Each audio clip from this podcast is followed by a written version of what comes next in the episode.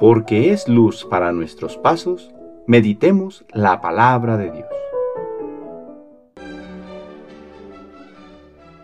Del Santo Evangelio según San Marcos capítulo 3 versículos del 13 al 19. En aquel tiempo Jesús subió al monte, llamó a los que él quiso, y ellos lo siguieron.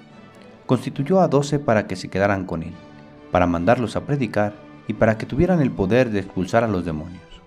Constituyó entonces a los doce, a Simón, al cual le impuso el nombre de Pedro, después a Santiago y a Juan, hijos de Zebedeo, a quienes dio el nombre de Boanerges, es decir, hijos del trueno, Andrés, Felipe, Bartolomé, Mateo, Tomás, Santiago el de Alfeo, Tadeo, Simón el cananeo, y a Judas Iscariote, que después lo traicionó. Palabra del Señor.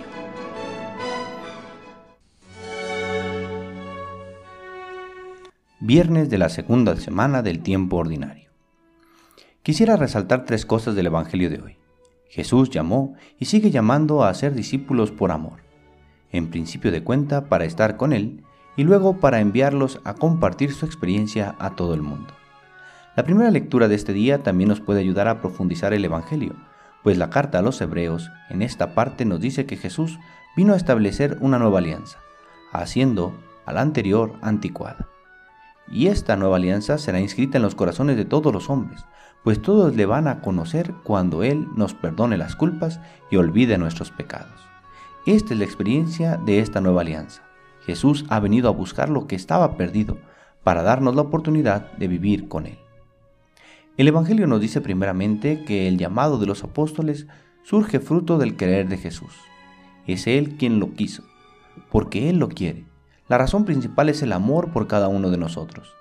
Esta es una experiencia fundamental en la vida del cristiano, saberse amado por Dios.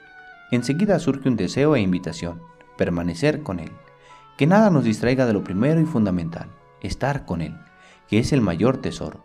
Después, como consecuencia, será el compartir con los demás la experiencia del amor que se ha tenido.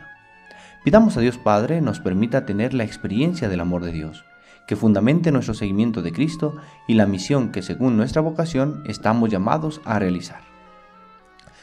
El día de hoy celebramos a San Sebastián. Él era de una familia militar y noble, fue capitán de la primera corte de la Guardia Pretoriana, era respetado y apreciado por el emperador, que desconocía era cristiano. Él no participaba en los sacrificios idolátricos y ejercitaba el apostolado entre sus compañeros. Visitaba y alentaba a los cristianos encarcelados por causa de Cristo. Esta situación no duró mucho. Fue denunciado al emperador quien lo obligó a escoger entre ser su soldado o seguir a Jesucristo. El santo escogió a Cristo. Desairado el emperador lo amenazó de muerte, pero San Sebastián se mantuvo firme en su fe. Maximino lo condenó a morir asaeteado. Los soldados lo llevaron al estadio, lo desnudaron, lo ataron a un poste y lanzaron sobre él una lluvia de flechas, dándolo por muerto. Sus amigos, cuando se acercaron, lo vieron con vida y lo llevaron a casa de una noble cristiana llamada Irene, que lo escondió y le curó las heridas hasta que quedó restablecido. Sus amigos le aconsejaron que se ausentara, pero él se negó. Se presentó ante el emperador desconcertado porque lo daba por muerto, y el santo le reprochó su conducta. Maximino mandó que lo azotaran hasta morir. Y ahora cumplieron la orden sin error, tirando su cuerpo en un lodazal.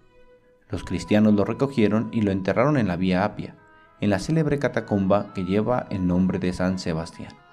Los santos son ejemplos para nuestra vida de aquellos que se han sentido amados por Dios, han estado con Él y han dado testimonio con su vida y con su muerte del amor que experimentaron por Cristo. El Señor esté con ustedes. La bendición de Dios Todopoderoso, Padre, Hijo y Espíritu Santo, descienda sobre ustedes y les acompañe siempre.